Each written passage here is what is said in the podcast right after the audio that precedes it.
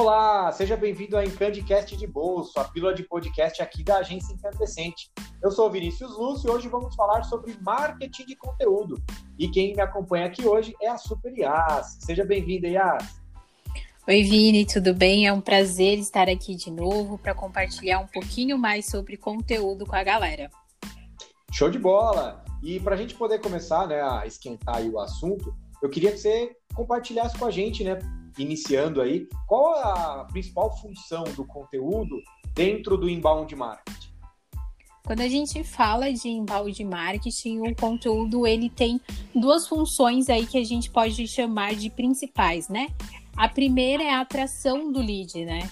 É, eu acho que com base em tudo que a gente sabe de inbound marketing, a atração do lead aí é a central. Então a gente gera conteúdos, conteúdos relevantes em blog, site, redes sociais para atrair um lead para uma conversão. E o segundo ponto é gerar autoridade para a marca, para a empresa ou para algum produto específico, né? Então a gente vai construir conteúdo que leve autoridade, que mostre que esse, que esse cliente, que mostre para esse cliente que essa empresa é a melhor nesse determinado assunto e que ela vai gerar a solução correta. Show, muito bom. É, a dinâmica de conteúdo, assim, é, até sempre comento, né? Uma peça fundamental é o coração da estratégia de inbound marketing, né? A gente sabe o quanto a gente consegue é, envolver, posicionar a marca, atrair, né? trabalhar relacionamento. Então, o conteúdo ele tem ali uma engenharia muito importante dentro da estratégia como um todo. E quando a gente ouve né, falar sobre inbound, sobre produção de conteúdo, uh, acho que pode ficar na cabeça das pessoas, né? Quem pode investir em marketing de conteúdo? Quando a gente fala de marketing de conteúdo, a gente tem que ter primeiro a ciência do nosso produto, do nosso serviço que a gente quer ofertar aí para os clientes e também entender qual é o nosso cliente. Esse é o primeiro passo. Então, se você tem uma empresa e já tem isso definido, você já pode startar. Um outro ponto importante, ah, eu quero começar o inbound marketing é, atrelado a muitas estratégias de conteúdo. Você tem um site, você já tem as redes sociais, porque esses pontos são fundamentais, porque é onde você vai gerar conteúdo, né? Você precisa de um espaço para hospedar esse conteúdo. Então são esses pontos que, que a empresa né, tem que pensar antes de investir. A partir do momento que ela já tem esse material, todo esse reforço na mão, ela está apta para investir no marketing de conteúdo. Então daria para dizer que a gente tem ali um, um checklist né, de alguns pontos que a empresa ela precisa ter. É importante ela ter, né, desenvolver dentro da empresa, como as redes sociais, o site, o blog, ela ter esses ambientes já criados, preparados, para ela falar, legal, agora eu vou realmente investir na produção de conteúdo. Eu já tenho o meu ambiente ali preparado, né? Exatamente. E pode ser uma Boa. construção conjunta, tá, Vini? É, ah, eu vou investir no marketing de conteúdo e já construir o teu site num conteúdo bom, já construir o, o teu site com o SEO, né? Que é uma uma das estratégias aí que a gente envolve no marketing de conteúdo. Então, isso pode ser uma estrutura que cresce em conjunto, né? Enquanto você vai iniciando, o conteúdo já vai te dando alguns nortes do que, que você pode colocar no teu site, o que, que você pode colocar nas redes sociais. Boa. E olhando assim pelos perfis de empresa, né? A gente estava falando justamente quem investir em marketing, quem investir na produção de conteúdo. E aí a gente pode olhar ali por diversos cenários, né? Empresas é, que atendam o cliente final, empresas que prestam serviço para empresas. E eu queria fazer uma pergunta assim mais específica. Qual a vantagem do conteúdo num segmento como o da indústria? A vantagem é completa, vamos dizer assim. Eu acho que qualquer empresa, mas principalmente a indústria, que vem de uma venda muito mais consultiva, de uma venda que ia atrás do cliente, né, para gerar os lucros. Então, dentro de uma indústria, a gente foca muito na construção de autoridade, né, porque quando a gente olha na indústria, é um, um mercado muito mais acirrado, um mercado muito mais competitivo e mais técnico, e ganha ali quem tem mais conhecimento. Então, a partir do momento que a indústria começa a desenvolver conteúdos, não só publicando artigo no blog ou colocando post nas redes sociais, mas desenvolver conteúdo que vai ajudar aquela pessoa que comprou um, um produto, que comprou a máquina da tua indústria.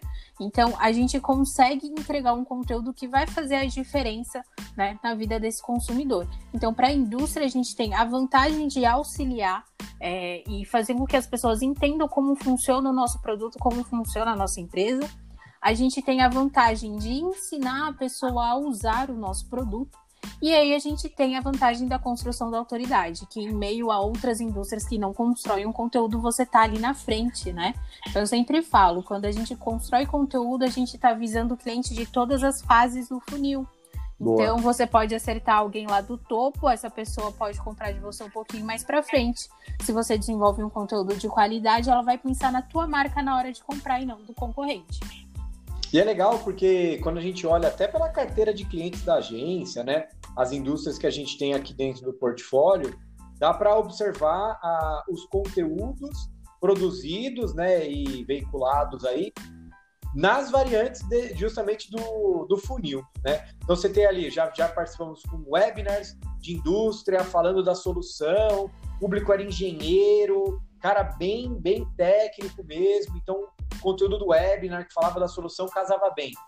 Pô, a gente vai ter na indústria um conteúdo de topo de funil, né? O cara baixa, conhece um pouco mais do, das soluções que aquela, que aquela máquina, que aquela aplicação vai, vai resolver, né? Porque trata ali algumas dores, e aí a gente vem ali pela dor, né? Começa o cara a identificar aquele possível produto como um dos recursos para solucionar os problemas que ele tem dentro da empresa dele. Então, o conteúdo envolvendo né, o perfil de cliente, desde o mais técnico até o perfil menos técnico, né? E nas etapas de funil também, né? Então, é, a gente tem vários cases bem interessantes nesse sentido, né? Exatamente. A gente tem vários cases, desde o mais complexo até o mais simples, né? Desde hum. um webinar que gerou muito lucro, desde uma página, uma landing page que tinha um conteúdo rico, que auxiliou as pessoas e teve um, um número de downloads gigantescos, então a gente acertou ali na produção do conteúdo. Boa. E na prática, né? É, como as estratégias de conteúdo elas são desenvolvidas? Quando a gente fala do desenvolvimento do conteúdo, a gente parte da persona. Tá. Entendemos a persona, entendemos qual é o serviço e o produto que a gente quer trabalhar naquele momento. Ok. Pensando nisso, agora a gente tem que identificar quais são os canais de comunicação que a gente vai utilizar dentro da estratégia. Ah, é um pouco, um pouquinho, um público um pouco mais é, B2B. Então vamos focar um pouco no LinkedIn, onde a gente encontra é, pessoas mais qualificadas, é, mais voltadas para o mercado de negócio. Ah, não, é um mercado mais B2C. Então vamos para as redes sociais mais comuns, o Instagram, o Facebook, o desenvolvimento do conteúdo do blog. Mas antes de tudo isso, a gente faz uma análise. O que, que a gente pode falar? O que, que esse consumidor busca na internet? E aí, a partir desse momento, a gente vai lá no Google, faz buscas, identifica quais são as palavras, quais são os termos que as pessoas mais buscam. A gente analisa o concorrente para ver no que, que ele desenvolve também, para a gente estar tá bem atrelado ali e competir, na verdade, no desenvolvimento do conteúdo. Então, a gente faz uma análise completa antes de desenvolver a estratégia e escolher os canais. E acredito que é bem legal, até um, comentário que a gente pode fazer, que às vezes o cara tá ouvindo a gente e tá aqui, ah, legal, então é escrever artigo para o blog, né? Ah, tá, então é fazer e-book e disponibilizar para download. E eu acredito que cabe justamente abrir a mente para os tipos de conteúdo, né? Por exemplo, aqui mesmo agora, a gente está em áudio, né? a gente está com podcast, então, pô, você levou em consideração esse tipo de mídia, esse tipo de conteúdo como uma alternativa? Né, dependendo do, do, do, seu estilo de produto ou serviço, o vídeo pode casar muito bem, né? Porque você apresenta né, tanto a empatia com a pessoa, como realmente apresentar a solução. Então, entender os estilos e os tipos de conteúdo né, para você justamente montar a sua estratégia. Também não estou querendo dizer que você tem que se limitar a um. Né? Numa dessa, muitas vezes você tem que ter esse perfil multicanais, né? Está em áudio, está em vídeo, está em texto, está em arquivo para download, está interativo, sei lá. Isso faz muita diferença, né? A pessoa entender, baseado ali na persona, qual o estilo de conteúdo que talvez tenha mais aderência, mas também experimentar uh, variações desse estilo de conteúdo. Sim, verdade, porque às vezes você acaba esbarrando no público que você nem conhecia, né? Que tem interesse no teu, no teu produto, no teu serviço e não estava naquela mídia que você está trabalhando. E aí entra um ponto que a gente a maioria dos nossos processos, a maioria da nossa conquista de conteúdo está dentro do Google, né? Que todo mundo quer o primeiro lugar ou está ali entre as três primeiras posição, posições do Google. Então, a gente tem que pensar que o Google é uma plataforma híbrida. Você pode ranquear no Google com imagem, com texto, com áudio, com vídeo. Então, você ter essa, me essa mescla, né? Esse, essa multimídia de conteúdo Show. é sensacional para esse momento em que as pessoas estão totalmente conectadas e uma hora estão vendo vídeo, outra hora estão ouvindo podcast ou lendo texto, né? As pessoas estão com o celular na mão, elas têm uma interatividade muito maior com o conteúdo. Legal, bom, falamos bastante coisa aqui sobre conteúdo, importância, diferencial, vantagens, né, essas dinâmicas dos estilos de, de conteúdo, como na prática eles são desenvolvidos. E beleza, colocamos ali para rodar, tamo, o cliente está engajado, a gente está produzindo bastante conteúdo, já está com uma cadência, uma rotina, né? uma frequência de produção de conteúdo, já criou ali uma, uma rotina mesmo né? com o seu cliente, com o seu visitante e tudo mais. E aí chega a pergunta: como que é possível acompanhar os resultados né, de uma estratégia de conteúdo? E até queria que você falasse é, as principais ferramentas que você usa para medir né, é, resultado com conteúdo. Aqui na agência a gente utiliza diversas ferramentas, mas como principal a gente utiliza o Google Analytics para a gente ver quantidade de acessos e tudo mais. A gente tem o RD Station onde a gente consegue ver as métricas de conversão por meio do conteúdo também, né? Um conteúdo rico.